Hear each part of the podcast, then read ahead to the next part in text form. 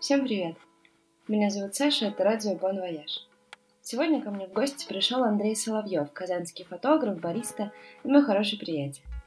Если честно, то Андрей восхищает меня своей смелостью уже давно, потому что однажды он задумался и пошел против всех привычных сценариев. Но об этом уже в выпуске.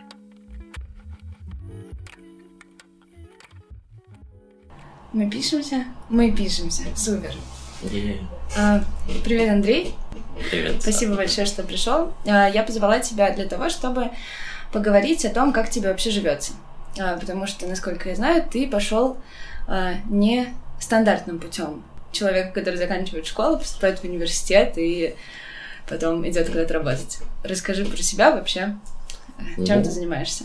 Я вот уже как почти год закончил школу Мгм. и уже почти как полтора года решил все на то, чтобы не поступать на вышку, потому что, во-первых, то, то заведение, куда я хотел поступать в Питере, закрыл направление, связанное с фотографией, Мгм. и это как бы уже меня подкосило.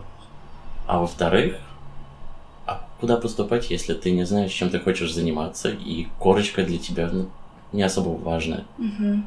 И как бы мне еще позволяло спокойно ситуация с тем фактом, то, что по состоянию здоровья я не ухожу в армию.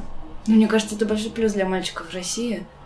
Парней. Ну, и да, и нет на самом деле. Но если ты не хочешь работать где-то в силовых структурах, Мгм. связанных с правительством, то в Мгм. целом все равно. И я как-то ну, подумал и понял, то, что я никуда не буду поступать. И потихоньку начал в начале 18 года готовить родителей к тому факту, что я никуда не пойду. Ага. Так Как как они у они- меня очень старые закалки, Да, как они отреагировали? Ну, они настаивали, пытались меня хотя бы на заочку куда-нибудь отправить, просто чтобы было. Мгм. Но уже в начале мая того же 18 года я понял то, что ну, я точно никуда не пойду, и чтобы исключить тот факт, то, что меня летом куда-нибудь да отправят, а я начал искать себе квартиру и жилье, чтобы съехать буквально сразу после того, как школу окончу. Но вышло так, то, что я еще школу не окончил, съехал. Поэтому было весело, когда а, я мотался между родительским домом, съемной квартирой и экзаменом ЕГЭ. И из-за того, что у меня было такое довольно свободное время, я подумал, что было бы прикольно куда-то устроиться на постоянную работу, и я устроился в кофейню «Нефть». Но не могу сказать, что это было однозначно правильное решение или неправильное. Но в связи с тем, то, что я работаю на фрилансе уже третий год, И все это время ты фотографируешь, да? да, Мгм. то это позволяет отвлечься от съемок и как-то разбавить свою одинокую жизнь. Очень печально звучит. Ну и работа в общепите – это очень полезный опыт для становления как личности, мне кажется. Почему? Ты много чему учишься, учишься выкручиваться из сложных, непонятных ситуаций, Мгм. узнаешь какие-то э, всякие лайфхаки, которые ты можешь применить уже в бытовой жизни у себя дома. Какие, например? Как быстро все помыть, как, как не париться на, на, на тему каких-то вещей, понять то, что мусорные мешки это лучше, чем пакеты из Ашана. Да и в целом это постоянное общение с людьми, которое тебя так или иначе развивает в- во всех сферах. Ну вот это да, мне тоже Ну кажется, и- интересно. Работа такой довольно известной кофейне, во всяком случае в Казани, Мгм. это возможность получать какие-либо съемки, просто работая на смене. И это уже... То есть просто кто-то мог зайти, вы могли разболтаться, Да. и ты мог... И это очень неплохо сказывается уже на основной работе фотографа, Классно. который я считаю таковой уже, наверное, года полтора. Ага, клево. А, как сейчас у тебя отношения с родителями? А, я ну, они как- как-то при- приняли тот факт, что Нет, ты идешь. конечно.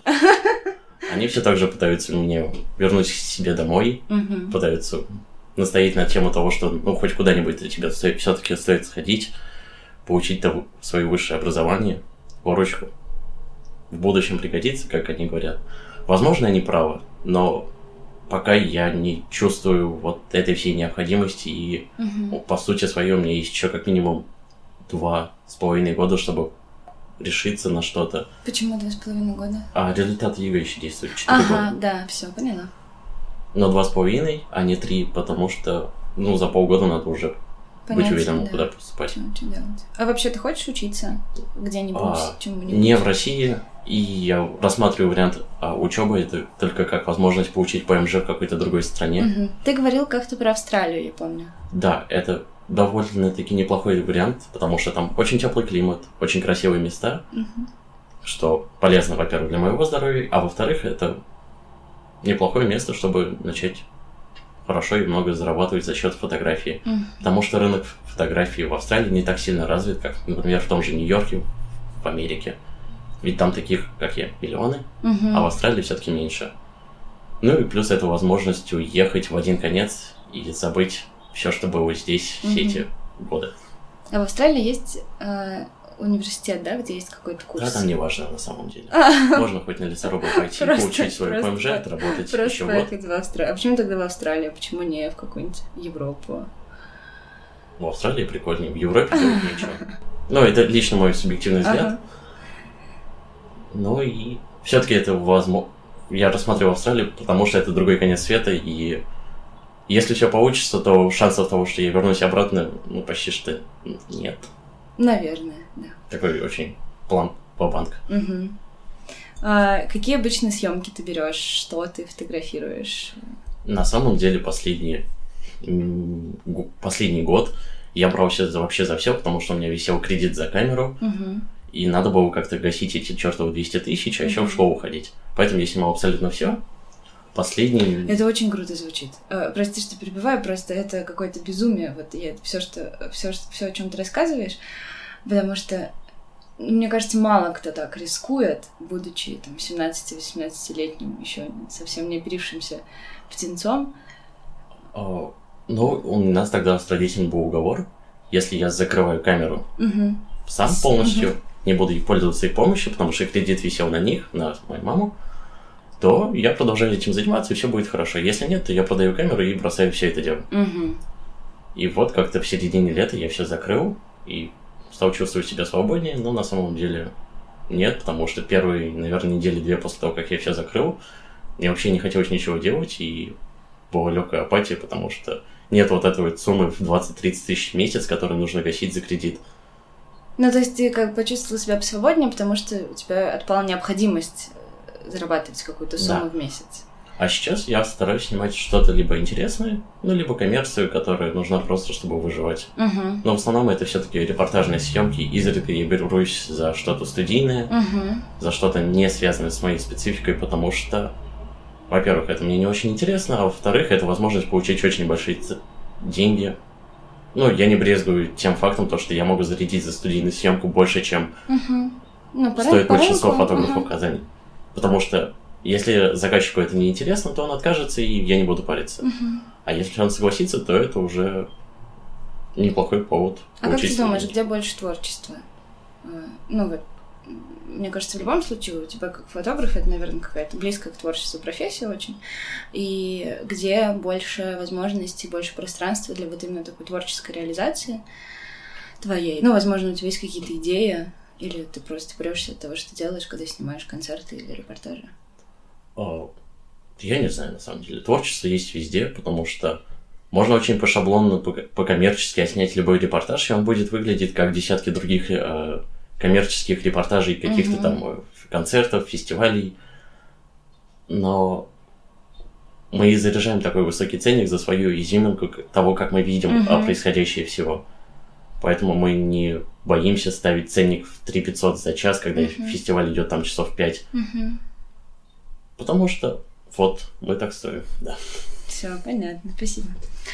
А, еще я хотела тебя спросить, а, сталкивался ли ты когда-то с какой-то проблемой, э, связанной с возрастом? Ну, то есть, возможно, кто-то из заказчиков несерьезно к тебе относился или а... возникали когда-то такие вопросы? На самом деле, я начал встречаться с этой проблемой, когда в 16 лет впервые начал снимать в ночных клубах, вот эту всю ночную mm-hmm. репортажку. Мне приходилось многим заказчикам брать прям наголо в лицо на тему того, что да, мне есть 18, 18. и я могу здесь находиться. Но это как бы специфика профессии и тот факт, что я очень в раннем возрасте подался во все, всю эту коммерческую движуху, но где-то ближе к концу 17 года, когда я уже активно снимал как для Релаба, Прометея, то я стал привыкать к тому факту, то, что все мои заказчики старше меня не на один десяток лет, Угу. а уже в разы более опытные, и для них я выгляжу как ребенок. Но они все-таки продолжают меня нанимать и звать на все эти тусовки. Так Мгм. что самый печальный вот факт того, что мне всего 18, я осознал, когда хотел взять полтора месяца назад а, рассрочку на MacBook, Угу. но мне отказали в связи с возрастом. Да, в связи с возрастом тоже отказывают? Ну да, мне 18 лет, и пусть я не иду в армию, но рассрочку дают на, на сумму больше, чем стоимость айфона, Мгм. условно говоря, Мгм. только после 21 и 20 у женщин. Я даже не знала, почему так, почему после 20 у А. женщин. Это Очень. для меня осталось загадкой, Да, поэтому я странно. сейчас просто уверенно коплю наличкой. Мгм. Поменялся ли как-то твой э, круг общения, возможно? Что стало меняться в связи с тем, что ты в основном, ну, то есть раз начал работать и работать с разными людьми из разных сфер? Ну, где-то в начале 11 класса я все еще также продолжал иногда общаться со сверстниками, когда приходил в школу, Мгм. но все дальше и дальше, и у меня расширялся круг общения на многие города, и уже вот сейчас я могу уверенно сказать то, что во многих городах я найду себе кров и нисколько за это не отдам, потому Мгм. что, но так или иначе, я могу считать это, этих людей, с кем я познакомился на концертах, на всяких фестивалях, да и просто на тусовках своими близкими людьми, и я думаю, они всегда могут откликнуться на помощь. Так что, да, наверное, мой круг общения изменился ну, полностью Мгм. за последние вот, полтора года, как я очень активно начал снимать. Ну, просто еще обычно это связано с тем, что все как-то э, заканчивают школу, идут в универ и общаются с Со сверстниками. Со сверстником, да, то есть с универской, например, тусовкой, или продолжают общаться э, с одноклассниками, потому что, они- ну, потому что люди так или иначе пошли по какому-то одному пути, и у них очень много точек соприкосновения. Но я не общаюсь ни со сверстниками, ни с одноклассниками почти что. Мгм. Да нет, я вообще с ними не общаюсь, потому что мы не пересекаемся вообще никак. Единственный был смешной момент, когда я снимал «Студент года» в пирамиде, месяц назад, кажется, и увидел их там. Мы немного разболтались, я спросил, что они тут делают. И фраза «нас всех сюда согнали, потому что надо» меня очень сильно удивила. Но, с другой стороны, я понял то, что на вышку я хорошо, Всё- что не все пошел. правильно сделал, да-да-да. А так сейчас мой круг общения это все-таки 23, 24 плюс. Мгм. И у меня много людей, с кем я общаюсь на довольно разные темы, и не связанные с работой, которым уже далеко за 30. И мы все равно находим общий язык. Мгм. А почему ты не веришь в росси- российское образование? Я не могу сказать, что я не верю. Просто для меня оно не нужно, наверное. Мгм. В связи с тем, то, что я почти что полностью отдался фотографии, вложил туда как много денег, так и человека часов, Мгм. то просто в России можно и без этого в данной сфере, мне кажется. Мгм. Возможно, это аукнется, когда я там начну снимать для какого-то издательства или Мгм. для правительства, как иногда выходит так, что я снимаю для Минмол. Но в целом это просто, просто заказчики. Мгм. Там больше с юридической точки зрения их волнует мое ИП, Да, либо да, да. этот налог на самозанятых. Мгм. То есть, а если бы, э, предположим, представим себе э, ситуацию, если бы ты занимался чем-то другим, э, то есть какой сфере, например, это образование тебе было бы нужно? Ну, просто человеку, не только тебе. Ну, если иметь на какие-то высокие до- должности, на Мгм. какой-то такой полуофисный образ жизни, то мне кажется, там это бы пригодилось. Мгм. Просто как возможность туда устроиться. Мгм. Но в целом человек же сам решает, что ему интересно, что неинтересно, поэтому я не знаю, как на это ответить. Мгм. Я не был в такой ситуации, когда мне это нужно было. Понятно. А почему ты хочешь уехать? Билет в один конец. Что-то новое. Возможно, многие вещи начать заново. Мгм. Ну и плюс это очень интересный опыт, как и испытание для самого себя. Мгм. Если все получится, то круто. Но нет, значит, надо что-то делать иначе. Ну и в России холодно. Мне не очень нравится Тут холодно, А. это правда. вся эта атмосфера. Она, конечно, очень завораживает, но в целом хочется жить где-то более в теплом месте и сюда ездить уже на работу, а не отсюда на работу. А чем ты еще увлекаешься помимо фотографии? Что тебе нравится? Ну, как я говорил в самом начале, мне очень понравилась вся эта тема с кофе. И сам проект «Нефть» для меня стал таким очень важным местом, потому что раньше я проводил в нем очень много времени между съемками, во время съемок, Мгм. и просто просиживал там часы между работами. А сейчас я там работаю, и это все как-то очень сильно развлекает и заставляет постоянно изучать что-то новое, ну и систематизирует так или иначе образ жизни. А тебе не хочется заниматься всей вот этой кофейной темой а, на каком-то уровне? Ну, то есть ездить на чемпионаты, Нет, на конкурсы? Для меня это вот как тема со спортом. Это уже переходит из разряда просто интересно Ага. в разряд а, абсолюты, когда, Чего-то профессионального, да? когда ты а, реально задротствуешь ради каких-то цифр, Ага. баллов. Это уже не так прикольно. Мгм. Может быть, пока что я так думаю. Но единственный вариант, зачем можно поехать на чемпионат, это прокачать просто свой уровень работы уже в своем баре. Ага. То есть ты так или иначе подтачиваешь свои навыки, и в дальнейшем это просто сказывается на работе твоей в целом. Мгм. А так, да нет, ну, это не про меня. Скорее всего, я поеду на какой-то чемпионат уже в качестве фотографа, чем Мгм. а, участника. Понятно. А как работать с кофе и при этом не быть снобом? Да никак, я работаю в самой кофейне города. Поэтому я очень... это не придется вырезать. А, поэтому я буду очень под- подозрительно смотреть на вас, когда вы попросите корицу и попросите сахар. Сахар, да. Нет, я не...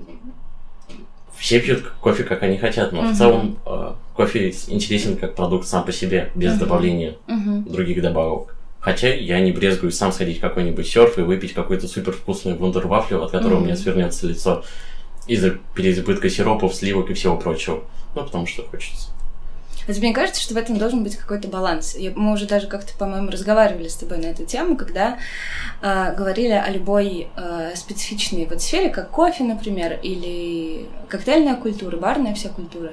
Как, ну, и мы говорили о том, что классно было бы, а, если бы люди э, смотрели на это, люди с профессиональной точки зрения смотрели на это больше как на какое-то просвещение, а не на а, возможность самоутвердиться, как иногда кажется. О, да нет, каждый занимается чем хочет и относится к этому, как он Мгм. хочет. Да, круто, если бы это все возводили в разряд именно а, какой-то науки, но... Даже нет, я, я имею в виду не то, что науки, а вот а, какое-то просвещение как синоним слова популяризация, например. Ну, то есть, вы, раз вы говорите о том, что кофе это классно, а, ну, было бы еще здорово объяснить там, почему.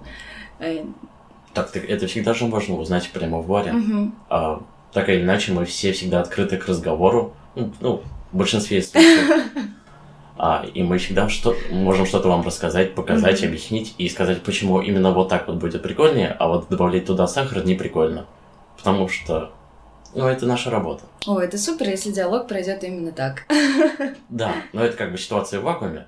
На деле это может, если ты начнешь спрашивать во время того, как у меня на э, баре лежит 10 чеков, Ну, Я стою один, да, да. то Мы- я, мы- скорее всего, мы- не захочу мы- вести с Мы тобой не разговор. говорим, да, про какую-то страшную а со запару. стороны миксологии, всей этой э, алкогольной тусовки, Мгм. очень неплохо продвигается Релап со своим мистером Виллардом, Мгм. да вообще со Мгм. своим отношением ко всему этому. Потому что, ну, так как я последний, ну, не, окей, последние полтора года очень тесно был с ними связан, то Мгм. они много чему научили меня, даже будучи в том положении, когда я работал, мне было не особо как-то до этого всего, но они много чего рассказывали, показывали, объясняли. И просто Научили пере... п- и рассказали про бар. Ну, про, Про бар. про- про то, про коктейли, да, как все это Но устроено. на деле горячий бар кофейни и холодный бар бара не особо-то сильно отличаются. Мгм. Просто разность напитков и в Мгм. том, что, что у тебя в алкогольном баре постоянно руки мерзнут, а в горячем вечные ожоги. Мгм. А повадки, а привычки и манера общения примерно одна и та же. Мгм. Поэтому, когда я устроился в нефть, а, многие говорили, это что из релаба, потому что а, манера общения, манеры того, как ты начинаешь разговор, какие-то такие очень простые, но на самом деле важные вопросы, ты задаешь, даже не задумываясь об этом, а ты их слышал на протяжении года, работая в Прометее, Релабе, Мгм. Мистер Гилларде. А сегодня, мне кажется, все больше людей а, задумываются, заканчивая школу, они задумываются о том, вообще хотят ли они куда-то идти поступать. Потому что, например, пять лет назад, когда шесть лет назад, когда я заканчивала школу, большинство не задумывалось о том, хотят ли они куда-то поступать, мы просто думали о том, что ну куда-то надо. Вот. А мне очень нравится, что сейчас, несмотря на то, что прошло совсем немного времени... Ну почему? Шесть лет — это почти поколение. Ну, на, наверное, да. А, что-то стало меняться, потому что я вот проходила а, в, в университете еще я проходила педагогическую практику, и мы общались, у меня был 10 класс, и мы, мы общались, и они очень много задумывались э, о том, э, чем они хотят вообще заниматься в жизни, куда идти поступать, куда уезжать, э, и вообще, ну, там, пригодятся ли этим людям эти знания, которые могут быть в университете. И как ты думаешь, почему так происходит? То есть почему кто-то задумывается уже? Ну вот на собственном примере ты вот яркий, как бы яркий яркая иллюстрация тому, что я говорю. И почему люди вообще начали? Почему школьники, выпускники, уже молодые люди начали об этом задумываться? Как ты думаешь? Ну, мне кажется, это из-за того, что технологии слишком быстро развиваются, и уже в 16 лет многие школьники в разы более осознаннее своих предшественников, которые mm-hmm. уже заканчивают а, высшее образование. Mm-hmm. Да, возможно, эта ситуация возведена в абсолют, но в целом а, из-за того, что очень сильно развиваются все эти соцсети, mm-hmm. а ты уже в 16-15 лет задумаешься о том, что тебе делать дальше, что тебе не нравится, что тебе нравится. И понимаешь, что тебе в целом вроде нравится все, но на самом деле ничего, и делать ты вроде как тоже ничего не хочешь. Mm-hmm. Но делать что-то надо, и многие поступают на вышку вот сейчас, в 19-18 году, как, потому что они не знают, что делать дальше, mm-hmm. и для них это просто такой такая возможность еще пару лет просто Потом, повисеть на, да, на шею да. родителей, как-то угу. свыкнуться с тем фактом, то, что тебе нужно дальше жить Чё, самому. Что-то делать, что-то надо что делать. Да. А раньше это было больше такая советская закалка, когда родители были решающим звеном в семье, mm и именно они решали, чем будет заниматься их дарование. Ну, и также это все зависит от ситуации в семье. Ну да. То есть в моей семье я не особо когда-то что-то решал с родителями, я просто их всегда ставил перед фактом. Угу. Да, были ситуации, когда они решали, но в целом, если у тебя есть возможность, у тебя есть желание, то и осознание своих сил, то в целом на вышку идти не обязательно. Во всяком случае, не сразу. Угу. Не зря же в Америке есть этот год, когда да, ты Габьер, ничем не занимаешься. Чудесно, чудесно. Мне кажется, это чудесное время, чтобы вообще подумать и осознать себя как-то в пространстве и самим собой, потому что я вот вспоминаю, как я уезжала поступать. Я, мне, я вообще ничего не понимала. Абсолютно. Чё, ну куда ты, да, Казань, класс, КФУ, вау, супер. А, потом ты просто проходит несколько первых недель, ты думаешь, так, хорошо, вот я, я теперь здесь живу, вот мои руки, ноги, окей. Что мне теперь со всем этим делать?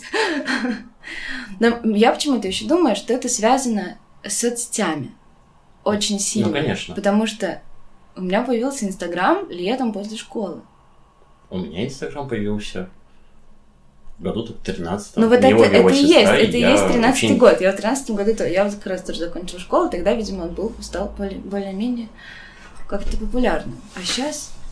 А сейчас Инстаграм есть даже у пятиклассников. У пятиклассников, mm-hmm. да. Совсем маленьких ребят. Но справедливости ради, а, когда ты не поступаешь куда-то на вышку, угу. да даже если поступаешь, то вот эти вот первые дни после того, как ты сдал последний экзамен, у тебя еще впереди вроде как а, выпускной, и ты уже ни черта не понимаешь, что тебе делать дальше. Ты просто стоишь на балконе, куришь свою сигарету, пьешь свой стакан воды. Угу. И в целом, да все. Вот он, uh, high-level контент. Типа дальше ты сам, типа, развлекайся, весь мир перед твоими ногами. На самом деле, после университета то же самое происходит. Да, но Абсолютно. Я... Ты просто выходишь, ты просто выходишь на балкон еще через пять лет и думаешь, окей, и теперь мне 20 с чем-то, и мне тоже нужно что-то делать.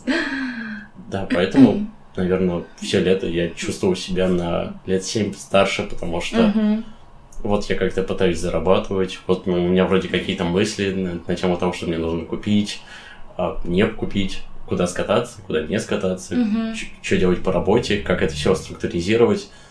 А я вообще как, тогда продолжал общение с своими старыми одноклассниками еще с предыдущей школы. И им как-то все было проще. Они такие понимали, что вот в сентябре они пойдут на свой первый курс, у них будет все круто, весело, классно. Конечно, потому вот. что свобода, мне кажется, это еще и большая ответственность. Безусловно. Эм, про соцсети. Ты чувствуешь на себе какое-то давление вот этого информационного шума постоянно, потому что это же большая вообще проблема.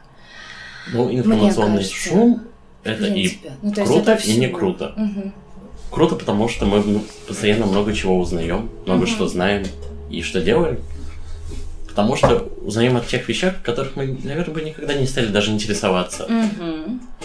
И это развивает нас как личности, но в целом из-за очень большого потока информации довольно сложно это все структуризировать и осознать для самого себя, что тебе угу. именно важно. А на тему давления, безусловно, а соцсети это сейчас во всяком случае, в моей специфике это основной способ найти новых клиентов, узнать что-то интересное, куда можно написать, угу. где можно начать работать. Так что за соцсетями будущее. А просто с опытом и со временем ты понимаешь, что тебе интересно смотреть, что неинтересно, какого взята можно ускорить два раза и слушать в полуха. Угу. А где можно вот замедлить до оригинальной скорости на YouTube и вдумчиво слушать и смотреть.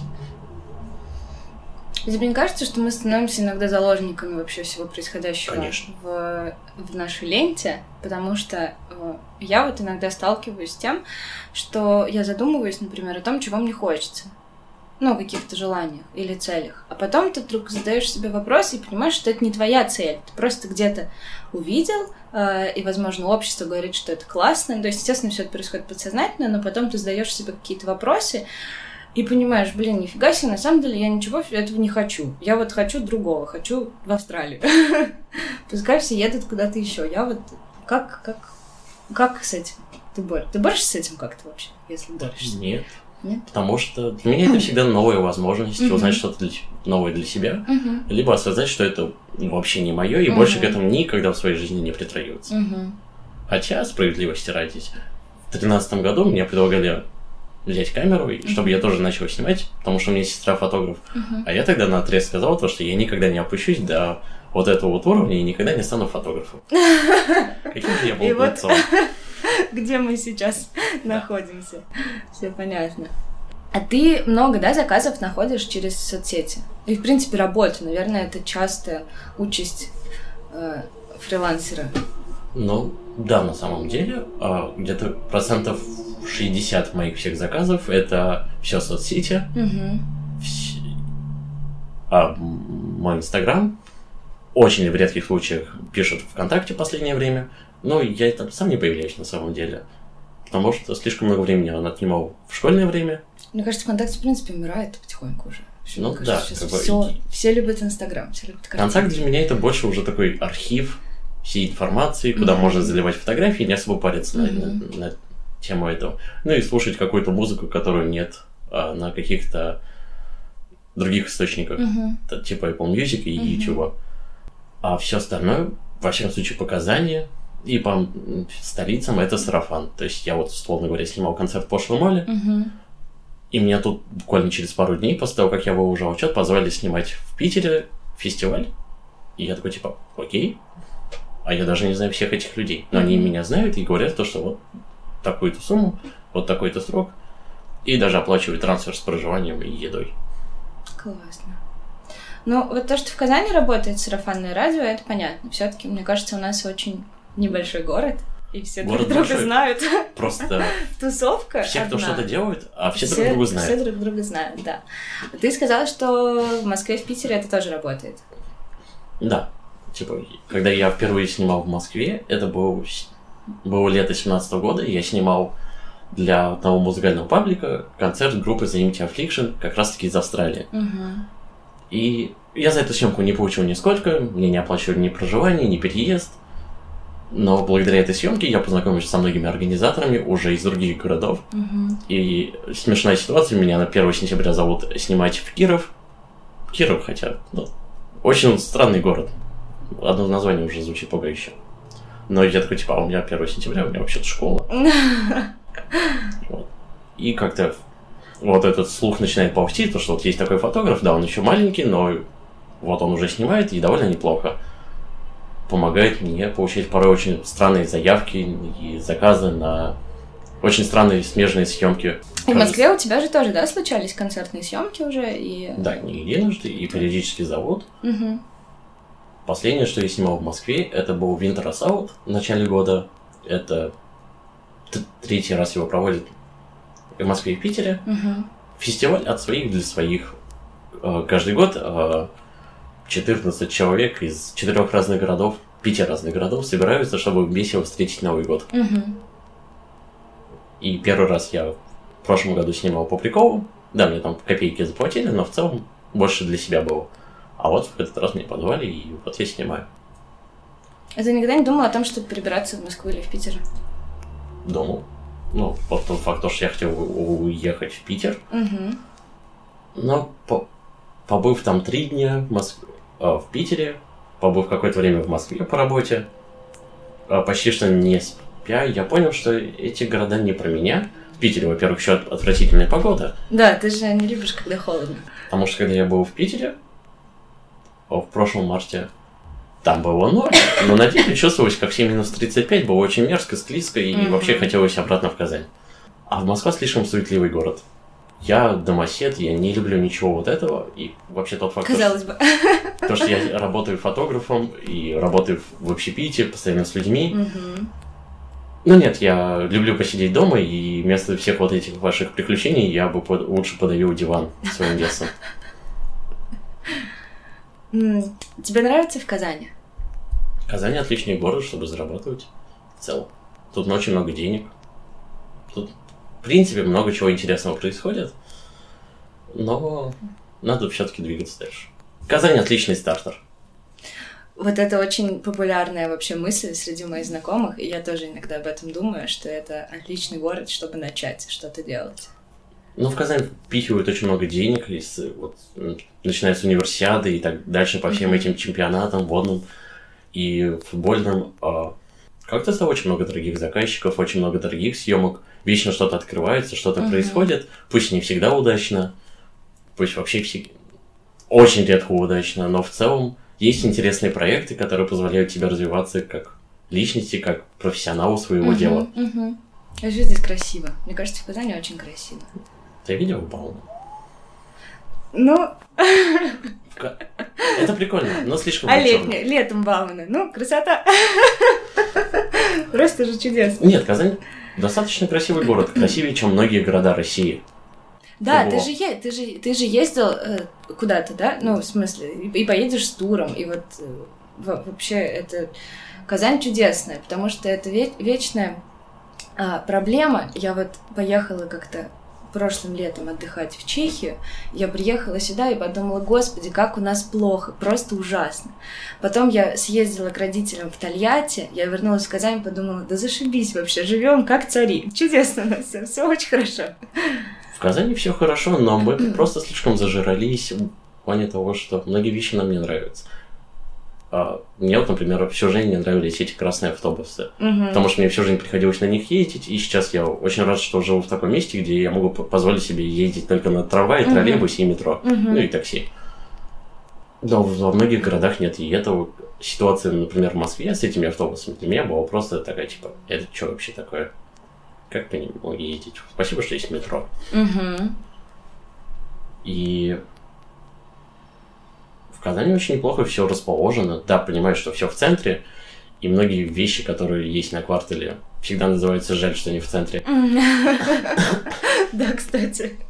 Это, кажется, самый популярный комментарий. Ну, в целом, Казань хороший город. Хороший, чудесный город. Но оставаться здесь не стоит. Вот как-то так и закончили. У меня, наверное, последний вопрос к тебе. А, я долго думала, как заканчивать подкаст, чтобы не задавать вопрос, что бы ты спросил у Путина, когда, вернее, что ты скажешь Путину, когда кажется перед ним, потому что это немного не наша тема. А, какой совет ты дал бы себе 17-летнему? Я бы тут ответил в шутку на самом деле, но в целом, да не знаю. Просто мне кажется, 17 лет это самый вообще кайфный возраст. Я самый сложный возраст. Он и сложный, но он кайфный. Ну, ну то есть тебе еще. Ну, я свои 17 лет очень много страдал, очень много хотел умереть. и очень много работал. Поэтому я не знаю, что бы я себе посоветовал в 17 лет. Наверное, бы ничего. Ничего? Ну, в целом, те вещи, через которые я прошел, э, те грабли, на которые я не единожды наступал, Угу. позволили мне прямо здесь сейчас оказаться на этом подкасте. Угу. И, не знаю, чуть более ответственным и более внимательным Угу. в плане своих вещей, потому что я уже не единожды во всяких поездках терял и технику, и у меня ее крали, Угу. и разбивал. Ну, не знаю, кроссовки не носить зимой. Это хороший совет. Ну, я продолжаю носить кроссовки Очень практичный. Просто никто не сказал 17 лет. Это мне говорили. Мне кажется иногда, что если бы в нашей жизни был человек, который нам в 17 лет скажет, послушай, все пройдет, ты очнешься, и все будет нормально. С самим собой ты придешь в какую-то гармонию, наверное. Нет, это брехня. А, окей. На то я бы не стала давать совет тебе в 17 лет. Ну, типа, когда ты здесь и сейчас сталкиваешься с какой-то очень сложной проблемой, Мгм. тебе не кажется, что ты найдешь верное решение. Мгм. И, скорее всего, оно и не будет верным. Мгм. Но как бы жизнь идет, и ты просто смиряешься с тем фактом, то, что кому-то ты что-то не сделал верно, Мгм. где-то ты разругался, а где-то стал очень хорошим другом, и вот ты на них работаешь. Супер. Мне кажется, это классный финал. Ценить то, что у нас было. Благодаря этому опыту мы оказались там, где мы сейчас есть. Да, безусловно, конечно. Я бы хотел вернуться там какой-нибудь 13 год, согласиться тогда по- получить свою камеру, но это же все ситуации, а что если? Если бы? бы, да, в истории, в истории нет слагательного наклонения, я согласна. Поэтому, да не знаю, я бы вообще не хотел слушать советы из будущего. Ну, может быть, я бы хотел в свои 18 лет о- услышать совет, чтобы я так много не пил, но, И это тоже хороший совет. но я все так же бы пил и просто бы жил дальше. Супер. Спасибо тебе большое, что пришел. Было очень приятно с тобой побеседовать. Это первый выпуск с гостем И наш. Ты мой первый гость. Спасибо, что ответил на вопрос. Было очень приятно поболтать. Пожалуйста.